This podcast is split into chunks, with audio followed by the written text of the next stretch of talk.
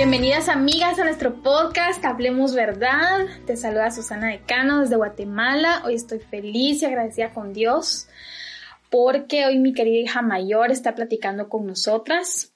Ella ha estado trabajando en todo el diseño, ha escrito unos blogs y es como la mastermind en muchas cosas. es, em, estoy agradecida con, con el Señor por su gracia en dármela como hija. Tengo dos hijas, ella es la mayor, tengo otra pequeña también y soy muy bendecida con, con el Señor por tener hijas a las cuales poder enseñar su palabra. Así que bienvenida hija, de gracias a Dios porque estás aquí. Hola a todas, qué alegría poder compartir con ustedes. Es un gusto poder estar acá junto con mi mamá. Habíamos estado platicando ya hace tiempo de lo útil que pueden ser nuestras conversaciones, así que Esperamos que como yo creo que me edifican, eh, a ustedes también las edifique. Primero Dios que sí.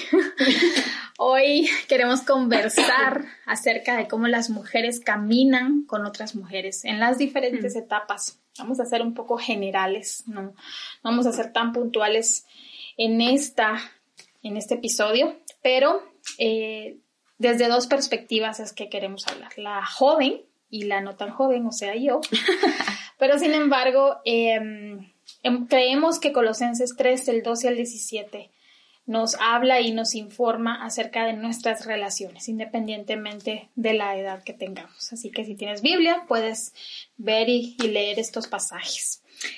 Em, empecemos preguntando, como a veces nos hacemos las preguntas, para ti, ¿qué crees que es caminar con otra, con otra mujer, con otra hermana. Creo que significa acompañarlas en sus vidas, eh, desde lo cotidiano hasta lo más profundo, sabiendo que, claro, pues esto involucra confrontarnos, animarnos, eh, decirnos la verdad, esas conversaciones incómodas, eh, llorar juntas, reír juntas. Y todo esto se da con la meta de que todas podamos ser más como Cristo y ser más como Cristo, incluyendo el área relacional. El ver la vida de Cristo con sus discípulos es nuestra meta en cuanto a acompañamiento con los demás. Es como esa relación familiar que buscamos tener unas con otras, ¿verdad? Sí, de hecho creo que lo he visto muchas veces contigo, bueno, y y tú también lo has visto cuando mujeres o hermanas han venido a nuestra casa y al final todas terminamos compartiendo luchas, anécdotas y obviamente la palabra a nuestra casa. Damos gracias a Dios que podemos abrir las puertas y, y pues varias hermanas han podido venir a compartir sus vidas y nosotros las nuestras. Y por relaciones así, eh, como ese tipo de convivencia que hay, que vemos, nos puede llevar a preguntarnos si estamos caminando con las mujeres o solo estamos socializando. ¿Verdad? Entonces, al ver pasajes como Tito 2, podríamos entonces preguntarnos cómo estos términos se relacionan con el tema de acompañar a otras mujeres. Entonces, para ti, ¿qué es una anciana? ¿Cómo lo definirías tú? Ok, nuestras relaciones siempre tendrán mejor resultado cuando somos intencionales en lo que tú dijiste. Eh, y creo que esto es el fundamento de todas nuestras relaciones, es ser como Cristo. Entonces, mejor antes defino lo que no es una anciana. Primero, no es una pastora, porque la Biblia no nos dice que las mujeres ocupan un rol de pastor, o sea, de autoridad en la iglesia. Segundo, no es una mujer perfecta o la más perfecta. No es la que menos pecados comete, no es la que viene de una familia con una gran reputación necesariamente, o no, una anciana tampoco es la graduada del seminario, una anciana tampoco es solo aquellas que están casadas porque no a todas Dios les ha concedido el matrimonio. Una anciana tampoco es la que tiene todas las respuestas, todo lo puede, todo lo sabe, ha tenido un éxito grande, fama, reconocimiento por esos mismos éxitos alcanzados. Una anciana tampoco es la cool, ¿verdad? La que entiende a las jóvenes porque pues casi se parece a una de ellas, ¿verdad? Eh, por lo tanto, tampoco es la que tiene esos dones relevantes, esos dones que, que llaman mucho la atención, tampoco por eso ella es la anciana. Estas características no definen necesariamente a una anciana. Sin embargo, la Biblia dice que una anciana sí es una mujer madura, madura en su fe, una mujer imperfecta, por supuesto, como todas, pecadora, pero que se sabe pecadora y redimida. Una mujer que, así como Jesús lleva las marcas de la cruz en su proceso de santificación, una mujer de edad mayor, como eh, bien mencionabas a Tito II, puesto que de esta forma ha experimentado sabiduría, no solo el conocimiento, que es bueno, que todos podemos tener, sin embargo, ha tenido o ha experimentado este conocimiento. ¿De qué manera sería compasiva con otros si no tuvieras estas experiencias? Tito II establece una forma de vida, no necesariamente un programa en la iglesia, al estilo proyecto. Tito II se trata de relación, de compartir vidas para instruir a, otra más joven sobre su hogar implica que esta anciana ha fallado, ha pecado, ha errado en varias áreas de su vida personal y, por, por, lo tanto se han visto en su matrimonio y en su maternidad. Y si no está casada, seguro como anciana también ha luchado con lujuria, ha, ha, luchado con identidad en su trabajo, en el ministerio o en cualquier otra situación, circunstancia o, persona, o incluso el pecado de amargura por soledad o, cualquier otro, ¿verdad? Como el orgullo también, porque a veces se torna mucho al conocimiento. Pero de cualquiera de todos estos nos está diciendo que todas somos pecadoras. Pero esto solo lo podemos compartir honestamente en una relación. Si si no solo sería un programa donde la anciana le dice a la más joven cómo llevar su vida, eh, tipo doctor y paciente, ¿verdad? O tipo un proyecto, o, esa relación de superioridad donde no nos podemos identificar, porque eso es lo que sucede cuando yo platico contigo y de repente, ay, no me, me, cuesta decirte esto porque es mi mamá, ¿cómo se lo voy a decir a mi mamá? Y, y entonces cuando uno mira esa relación de superioridad, es que nos encontramos con, con no poder ser sinceras. Totalmente. Entonces el cristianismo que nos enseña, por ejemplo, el libro de Hechos está basado en relaciones familiares. Creo que sí hay espacio en las iglesias para programas formales, como lo son ministerios de mujeres, en donde estas relaciones se fortalecen, pero bueno, eso es otro tema. Entonces una anciana es una mujer madura en la fe, ama al Señor, conoce su Biblia y hay fruto de esto en sus relaciones familiares y en su iglesia local, físicamente, ¿verdad? Aún cuando ella ha fallado. ¿Y por qué esto es importante? Pablo presenta a Tito el capítulo 2 como un mandato, no es una sugerencia. Quiere decir que las ancianas se necesitan en las iglesias locales, pero que de todas las mujeres debemos prepararnos para hacerlo nosotras un día, de forma intencional, aprendiendo de otras mayores. Cuando las jóvenes necesitan apreciar la experiencia de las mujeres más adultas, de verdad, ¿cuánto necesitamos eso? ¿Cuánto las ancianas también necesitamos amar y mostrar compasión a las más jóvenes? Si estas relaciones se fortalecen en la iglesia, nuestras iglesias serían más sanas. ¿Sabías tú que el porcentaje de mujeres que asisten y sirven en las iglesias casi siempre es más alto que el de los hombres? Muchas mujeres exaltan a Elizabeth Elliot, por ejemplo, y dicen, ella es como mi mentora, es como mi anciana, nunca la conocieron, pero les encanta cómo escribe, a mí me encanta también cómo escribe y enseña un montón, pero esta es un tipo de mujer anciana que verdaderamente mostraba ese fruto, amaba la obra que estaba haciendo y no andaba buscando realmente ser relevante como muchos de los personajes que ahora, que ahora hay, ¿verdad? Entonces una anciana realmente es esto que nos, que nos dice la palabra. Sin embargo, Hablando de esto, pudiéramos también hablar qué experiencias tú has tenido, ¿verdad? También lo, podamos platicar hoy sobre qué es, qué experiencias has tenido caminando junta con alguien más, ya sea porque es una anciana o porque estás en una relación de discipulado. Yo creo que tengo dos, dos experiencias que puedo compartir.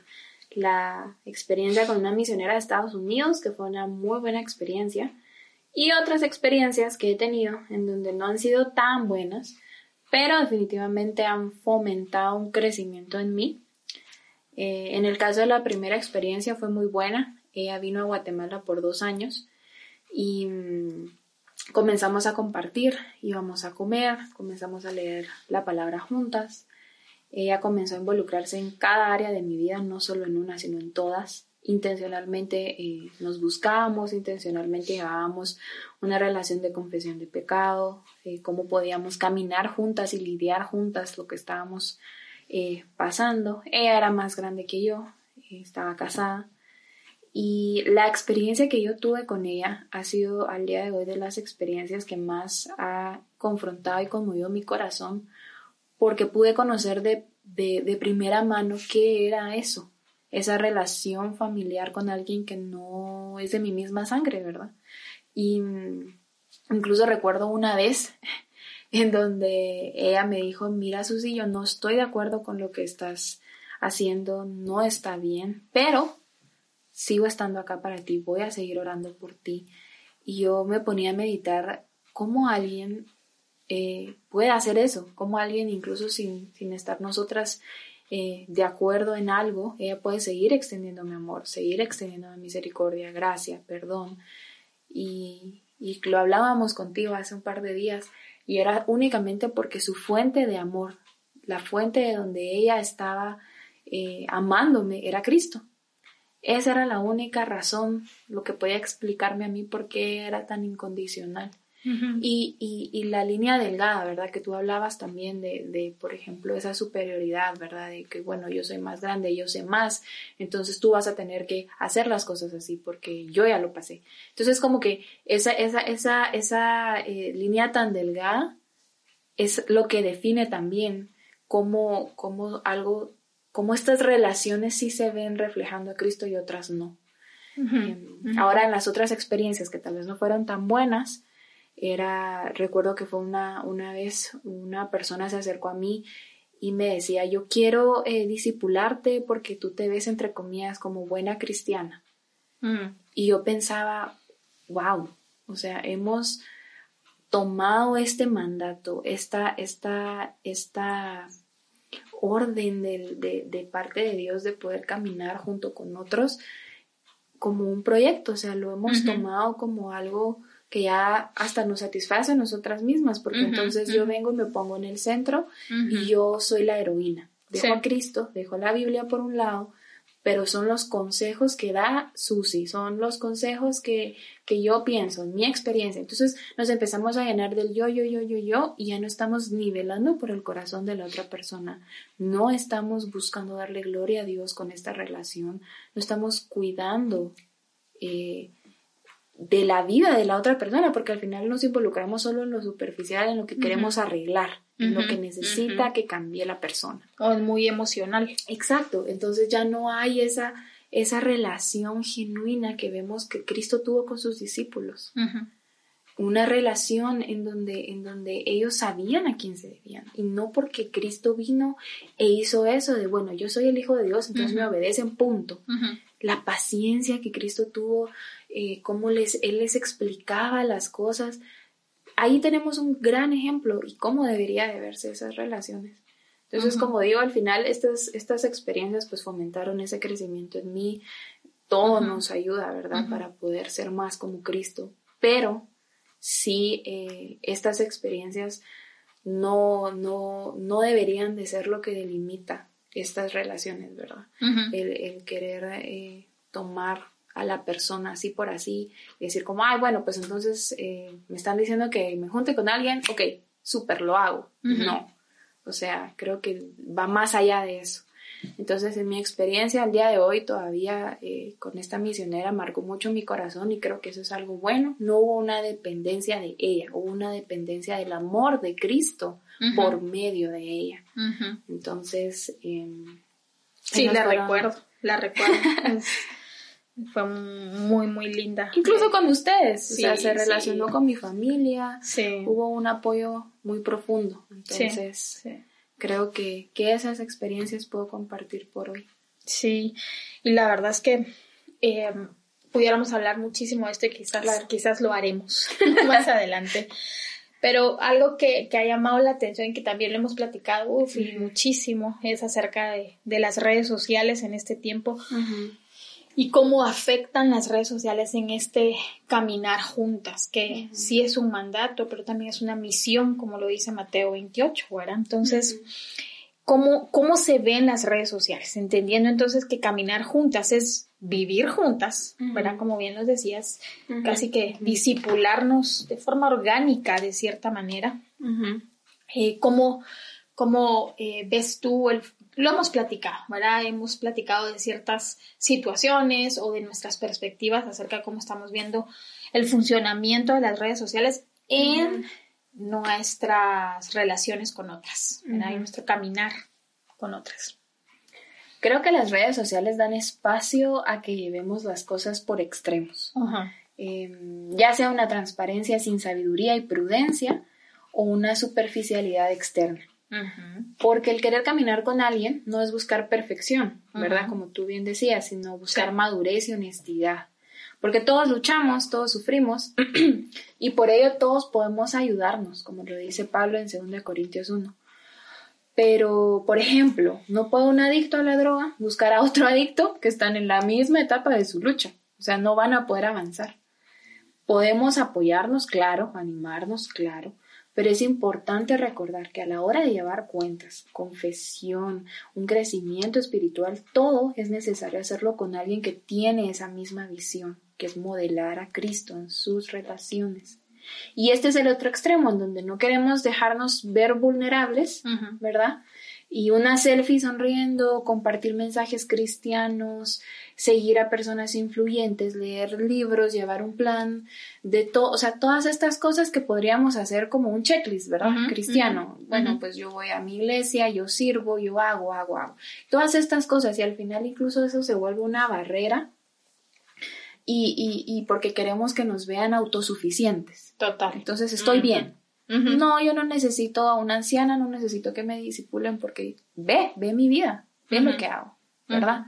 Entonces, eh, en ambos casos es importante la oración, el poder pedir al Señor que nos guíe y nos ayude a poder tomar las decisiones que le den gloria a Él Incluso a veces el decirle no a alguien también es amar, porque de todo esto es importante no crear una dependencia también de las personas, sino una dependencia de Cristo, como te decía lo que me pasó a mí, ¿verdad? Sí, sí. Entonces las redes sociales pueden ser un canal en donde nos acomodamos a no ser transparentes o a buscar refugio en algo más fuera de Cristo.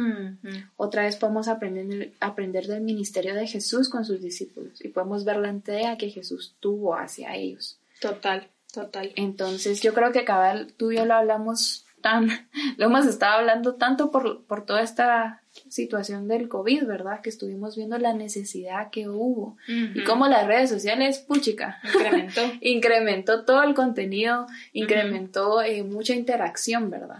Entonces creo que, que esos dos extremos no son buenos. Sí, totalmente. La verdad es que es triste.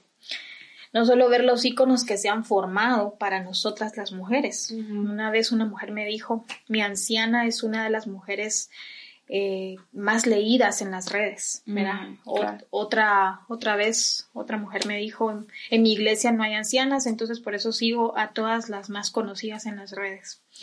Creo que las redes sociales han venido a ser de bendición para proclamar el Evangelio, pero como todo, el hombre pervierte y pervertimos con nuestro corazón pecaminoso aquello que ha sido creado también. Y aunque agradecemos por mujeres fieles y piadosas en las redes sociales que buscan exaltar a Cristo y su palabra y que no emergieron en el COVID, sino que ya venían haciendo esa obra, algunas sin querer se vuelven la iglesia, la doctrina, la maestra y la anciana de otras, sin siquiera conocerlas. Las redes sociales, incluso ella habla verdad, debiera ser complementaria, ¿verdad? Debería ser un recurso de ayuda, pero no la primera consulta. Si no hay ancianas en tu iglesia, ora por ellas. Ora porque eh, Dios empiece a trabajar en el corazón de una de ellas. Y prepárate tú para ser una. Y esto no se ve en tu exterior, sino se ve en tu interior. Entonces esto es, lee la Biblia, lee la Biblia, lee la Biblia. Cómete la Biblia y vive la Biblia. Yo soy un testimonio real que antes de encontrar la iglesia que nosotras pertenecemos en este, en este momento, el leer la Biblia fue lo que abrió mis ojos a ver verdaderamente cómo es Dios, quién soy yo, cuál es su obra de redención. Necesitamos creer en la suficiencia de la palabra todavía, ¿verdad? Entonces las redes sociales nos han presentado ancianas como también un estilo moderno y esto no estoy diciendo eh, que, tengamos que ser anticuadas o aburridas. O que es algo malo incluso. Exactamente, sino que estas que, que, empezamos a, incluso yo te decía muchas veces, uno, uno, que ha vivido estas cosas puede discernir que muchas veces solo estamos repitiendo algo que escuchamos, pero realmente no está tan internalizado en nuestro corazón, ¿verdad? A veces los métodos no siempre van de la mano, ¿verdad? Y uno lo puede ver porque también uno en su momento falló de esto.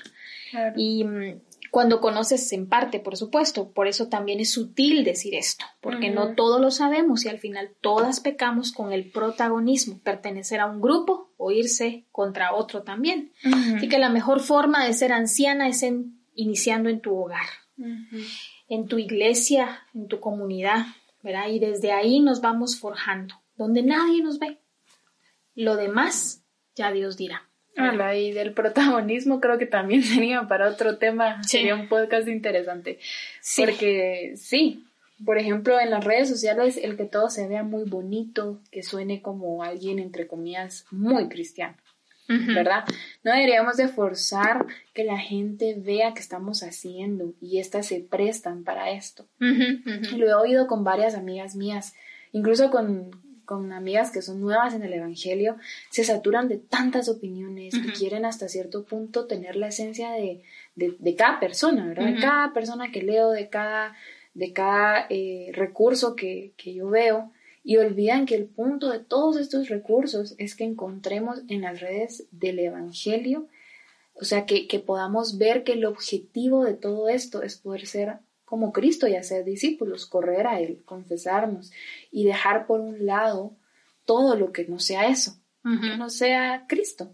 Y el caminar con otras mujeres debe de ser ese reflejo que en agradecimiento hacemos, ¿verdad? Lo que hablábamos de la obediencia, todo esto fluye porque hemos entendido nuestro eh, propósito. Y esta misionera marcó mucho mi corazón y fueron dos años, ni siquiera fueron, fue mucho tiempo, hay otras que yo he escuchado que duran, a la gran, creo que desde que las conocen hasta que se casan, hasta que tienen hijos y siguen teniendo esa relación. Obviamente la, relación cambia por las etapas, pero sigue estando ahí presente. y, y, por eso veo la importancia que hicieron esos dos años en mi vida, porque incluso eso me motivó a mí a poder buscar el ser esa ayuda para alguien más, ¿verdad? Sí. Y algo que nos marca mucho, es importante el reconocer eh, de, que está presente, ¿verdad? La importancia de estar presente. Físicamente. Ajá. No dejar a las personas lidiar con sus cosas solas. Y es más fácil tornarnos a las redes. El punto de es estar presente físicamente y segundo buscar ayudas en sus iglesias locales. Es mucho mejor que en las redes porque alguien que no me conoce, que no sabe mi contexto, incluso es fácil nosotras volvernos víctimas a veces, ¿verdad? Sí. Entonces, el, tener estas interacciones, este estilo de vida nos mueve a entonces sí poder eh, modelar este estilo que Jesús nos, nos modeló al estar acá y la relación que él tuvo con sus discípulos. La verdad es que sí, pudiéramos hablar un montón de cosas ahorita pensándolo bien. Pero para ir terminando, eh, ¿cómo podemos resumir eh, casi que todo lo que hemos hablado de cómo caminar con otras. Bueno, pues creo que en mi caso, como, como joven, dirías tú. no, gracias por recordarme. Acudir a una anciana, ¿verdad? Que tenga las características que leemos en Tito 2, no mi estándar personal, no lo que yo pienso, sino lo que dice la palabra. Eh, pedirle al Señor que me ayude para poder yo luego ser una anciana para alguien más.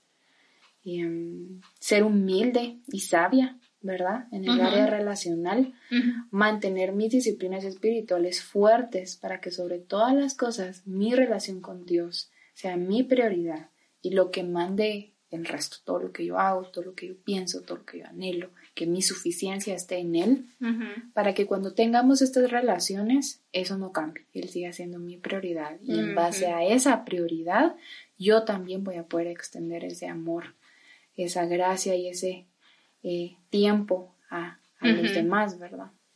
No sé tú qué pensás. Em, sí, quiero finalizar diciendo algo, creo que hemos mencionado a Tito 2, la mayoría quizá lo conoce, pero rapidísimo solo quiero decir que Tito 2 está diciendo cómo ser esta mujer. Em, sí nos habla específicamente el asimismo en el versículo 3 está diciendo que también lo que dijo anteriormente es aplica a las ancianas y es los ancianos deben ser sobrios, dignos, prudentes, sanos en la fe, en el amor, en la perseverancia. Asimismo, las ancianas deben ser reverentes en su conducta, no calumniadoras ni esclavas de mucho vino que enseñen lo bueno para que puedan instruir a las jóvenes. Número uno, a que amen a sus maridos, a que amen a sus hijos, a que sean prudentes si no tienen hijos. Versículo 5, a que sean prudentes, puras, hacendosas en el hogar. Eso puede ser para, por ejemplo, para mi hija, hacendosa en su hogar, en esta casa, mientras no se case, amables y quienes están casadas, sujetas a sus maridos. y, esto es lo más eh, importante de, de este mandato, para que la palabra de Dios no sea blasfemada. Si hacemos lo contrario, estamos blasfemando la palabra de Dios. Y nota que acá todo tiene que ver con relación y todo tiene que ver con algo, el corazón. ¿verdad? Porque todo, como dice Santiago, como dice Mateo, como dijo Jesús, todo sale de nuestro corazón. Entonces, todas estas actitudes, todas estas características, estas virtudes, salen de un corazón, de un corazón que ha sido pulido por el Señor. Y esto no quiere decir cuando tú decías buscar una anciana, eso no quiere decir, ay Dios, si no encuentro una anciana no voy a poder crecer. Por supuesto que no es tan así, ¿verdad? aunque en Tito 2 se refiere en, la palabra como, como, alguien que tiene mayor edad, eh, si tú tenés, por ejemplo, tú tenés 22 años, alguien que tenga 28 años, pues puede ser alguien que te puede estar ayudando también, ¿verdad? Y, y, bueno, por el momento tú tienes a tu mamá, entonces ya te puede ayudar con toda la parte Imagínense diferente, qué genial, yo tengo a mi anciana 24/7 no siempre te gusta esta anciana, pero, pero a lo que voy es que em, no solo tiene que ser una, puedes tener muchas más hermanas. Y a veces, eh, en lo personal, tú has ministrado mi corazón. Incluso mi hija pequeña, Daniela, a veces me sorprende con un montón de cosas que, que me dice y también ministra mi corazón. Tenemos que recordar que esto no es una relación de jerarquía. Es de, dos vías es de dos vías. ¿Por qué? Porque todas, como si usted tiene la oportunidad de leer 2 Corintios 1, Pablo así se presentó con los corintios, ¿verdad? Él contó sus luchas. O sea, ¿cómo el apóstol Pablo va y se hace frágil con ellos? Bueno, se hace frágil con ellos porque él sabe dónde está su identidad. Bueno, terminando. Caminamos con otras cuando nos involucramos en sus vidas intencionalmente. De por sí nos creemos autosuficientes, como bien decías, o somos orgullosas de no buscar ayuda. Algunas hemos sido lastimadas por hermanas de la iglesia y lo tomamos como pretexto para no volver a confiar en nadie. Entiendo esto completamente. Mi proceso también duró mucho tiempo, tú lo viste, pero también por mi rebeldía y orgullo. Sin embargo, cuando sabemos que nuestra identidad no está en lo que otros dicen, ya pedimos perdón, ¿qué importa? O sea, ¿qué importa en el sentido de qué importa si vuelvo y me aventuro a hablar con alguien más? ¿Hay algo nuevo debajo del sol? ¿Hay algo que sorprenda? Claro, si tenemos una buena teología del pecado, sabemos que no hay nada lo que sorprenda. Y esto es con el tiempo, ¿verdad? Nuestra audiencia es de uno, primeramente, Dios. La experiencia que vas tomando sobre todo en crecer sin temor al hombre, ¿verdad? Más amor a la palabra y a las hermanas que incluso tener una buena teología, ¿verdad? Y hacer valer tu razón por sobre el amor, la compasión sin dejar de decir la verdad también, por supuesto. Caminamos con otros cuando leemos, hablamos, meditamos, pensamos y obramos la Biblia. ¿Verdad? Como tú decías, no nuestras opiniones, no yo pienso, yo opino, ¿verdad? Sino lo que dice la Biblia. O hasta nuestras emociones, ¿verdad? Yo, yo siento. Sí. Eh, claro que Dios puede usar muchas de estas cosas, la sabiduría que nos ha, pero que todo esté enraizado en la Biblia, que por supuesto nos lleva a Cristo como el centro de nuestras historias, corazones y vida. Caminamos con otros cuando pecamos una con la otra, contra la otra, perdón, o cuando uno cae en pecado, pero continuamos.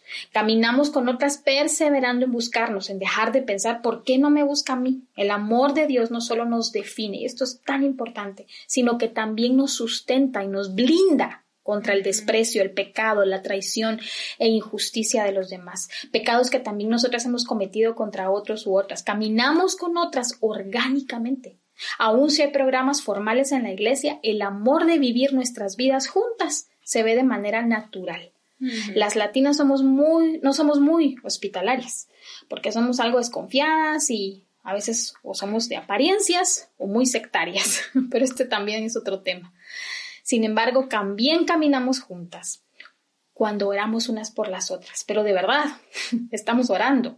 Orar nos ayuda a preocuparnos una por la otra y nos admiramos cuando Dios responde a esas oraciones. Así que tomemos en cuenta que amar al Señor es amar a nuestras hermanas, amar al Señor es ayudarlas y ayudarnos a ser como Cristo, que es la meta principal de todo, creo que es lo que más hemos hablado. La base del caminar juntas es amar a Dios y a nuestros hermanos. El medio es su palabra en el poder de su Espíritu. Y por la obra de Cristo podemos obedecer, vencer y perseverar en la carrera de nuestras vidas. Así que no sé si quieres añadir algo más para terminar. Pues em, tal vez el recordar que como otras fallan, nosotras también lo hacemos. Y así como esperamos misericordia de otros, nosotras también la damos. Como tuve eh, esta tan buena experiencia, no voy a encontrar a otra anciana como ella, ¿verdad? Como todo esto cae en examinar nuestros corazones y en tener bien cimentada nuestra fe y mirada en Cristo para ver la importancia de nuestras relaciones, no esperar, o sea, no solo esperar, ¿verdad? Sino también dar, buscar el bien de nuestro prójimo. Eh, es muy importante este tema. No todo es malo, aclaramos, pero, sí. pero creo que es, es importante que demos un poco lo que tal vez se ve más sí. común ahorita por el tiempo en el que estamos. Pero, pero yo creo que, que solo eso. Si no, vamos a seguir aquí. Sí, hemos hablado bastante de las relaciones entre mujeres. hemos llorado, hemos orado, hemos reído y hemos sido tremendamente enseñadas por el Señor con las diferentes relaciones que hemos tenido. Así es. Toma en cuenta que discipular y caminar juntas no es un proyecto, es una misión de amor como familia y cuerpo en Cristo que somos. Así que bueno, ha sido un gusto meditar de su palabra contigo, querida hermana. Si te son de bendición estos audios, compártelos. Oro que sea de edificación y el amor por su palabra crezca cada vez más en ti como fruto que eres su hija, que ama su verdad y anhela ser una mujer que habla verdad. Y quédense pendientes. Y si tuvieran alguna duda de cómo caminar con otra mujer, cómo leer la Biblia, escríbenos. Eh, pero si tienes Biblia, empieza a leerla léela, léela, léela y léela. Y léela. Así es. Pero puedes escribirnos si tienes alguna duda. Eh, y pues sí, gracias. Bueno, nos vemos pronto, nos escuchamos pronto. No nos vemos, nos escuchamos pronto por el momento. Así que un fuerte abrazo. Que Dios te bendiga.